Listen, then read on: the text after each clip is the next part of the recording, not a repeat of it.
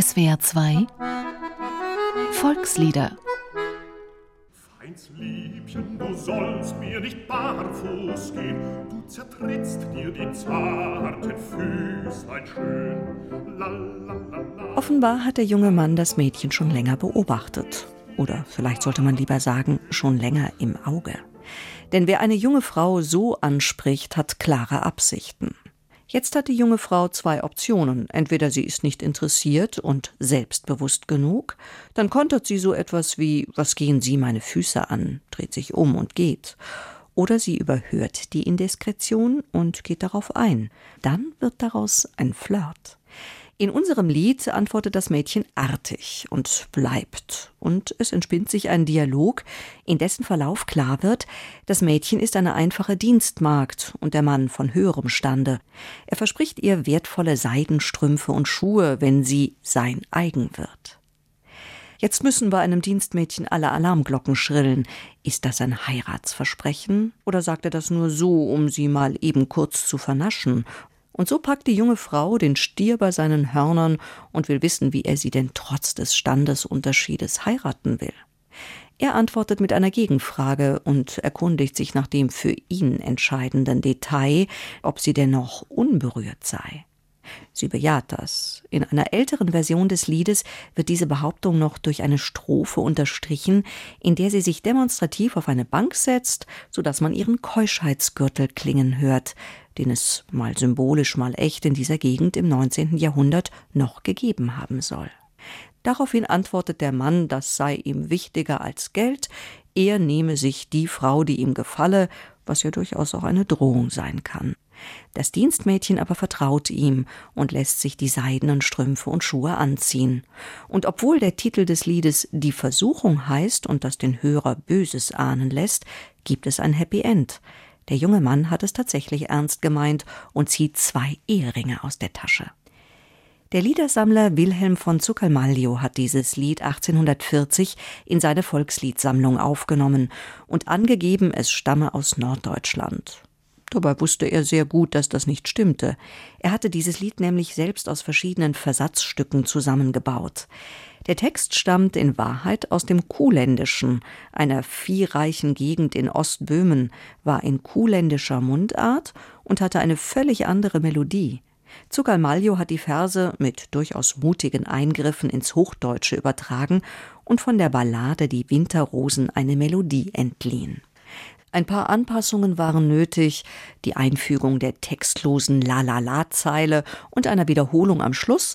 Dafür wurde aus dem einfachen zweizeiligen Volkslied eine Ballade in Moll, die jetzt nicht mehr belohnte Unschuld, sondern spannender die Versuchung hieß.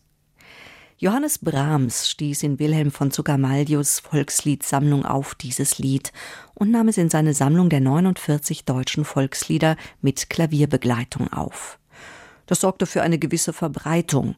Richtig bekannt wurde das Lied aber erst durch den Zupfgeigenhansel, das Liederbuch der Wandervögel, das wie kein anderes das Liedrepertoire der Jugendbewegung zu Beginn des 20. Jahrhunderts prägte.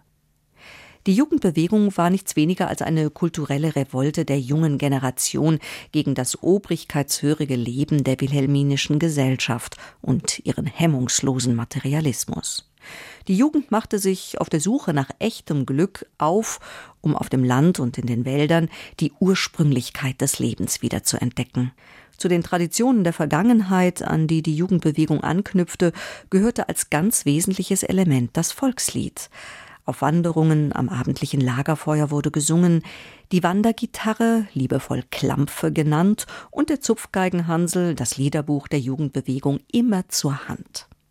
Eine Gruppe Heidelberger Studenten, allen voran der spätere Arzt Hans Breuer, hatten den Zupfgeigen Hansel zusammengestellt und herausgegeben. Mithilfe der Heidelberger Universitätsbibliothek hatten sie die Volksliedsammlungen der Romantik, von Böhme zu Galmalio, des Knaben Wunderhorn, aber auch alte Quellen wie die Carmina Burana oder das Lochhammer Liederbuch durchstöbert und alles, was ihnen interessant erschien, mit Freunden in der Studentenbude ausprobiert. In einem Interview von 1956 erzählt Karl Balser, ein Wandervogel der ersten Stunde, von der Entstehung dieses Liederbuchs. Wir kamen eines Abends in Hans Breuers oder Hansel Listners Bude. Damals gab es wohl noch Petroleumlampen und wir rauchten auch noch. Zu den ältesten Wandervögeln gehört die Pfeife. Und in dieser Luft, die war zum Schneiden, sind dann die Lieder geprobt worden. Man hat die Klampfe immer zur Hand gehabt. Man hat untersucht, ist das etwas für uns?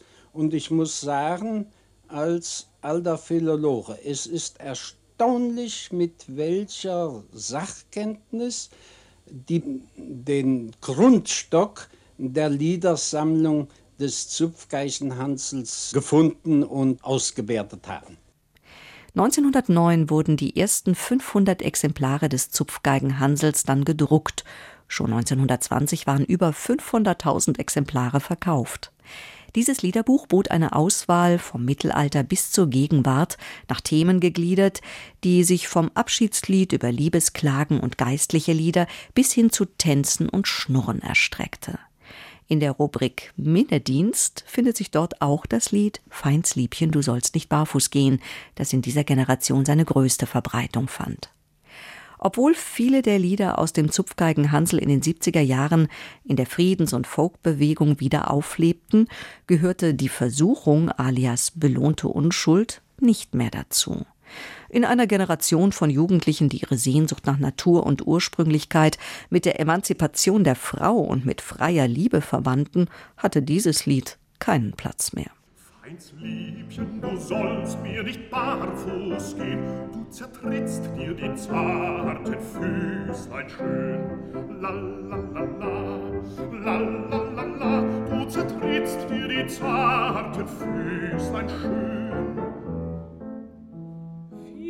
Sollte ich denn nicht barfuß gehen, hab keine Schuhe ja anzuziehen. La la la la, la la la la, hab keine Schuhe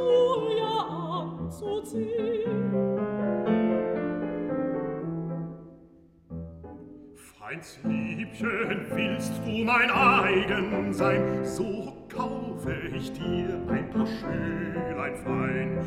La la la la, la la la la, so kaufe ich dir ein paar Schülein fein.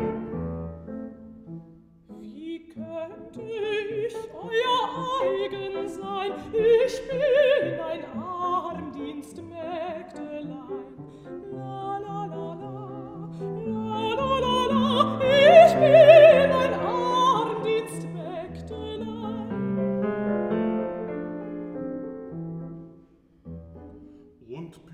bist du arm, so nehm ich dich doch.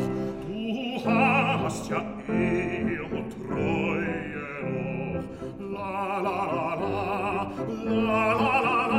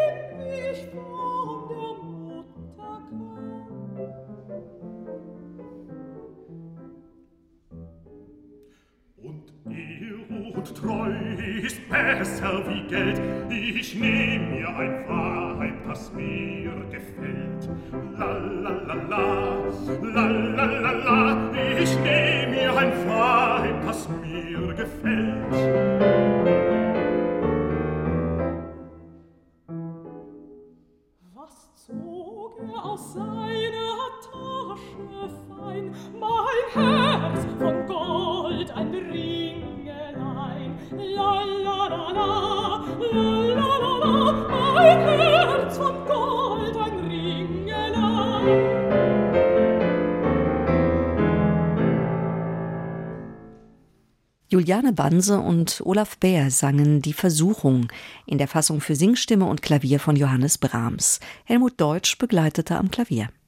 Dazu hörten Sie einen Beitrag von Dorothea Bossert über dieses Lied und über den Zupfgeigen Hansel, das Liederbuch der Jugendbewegung. Dieses Lied können Sie sich auch im Internet anhören und eine Woche lang sogar herunterladen unter www.swr2.de oder www.liederprojekt.org.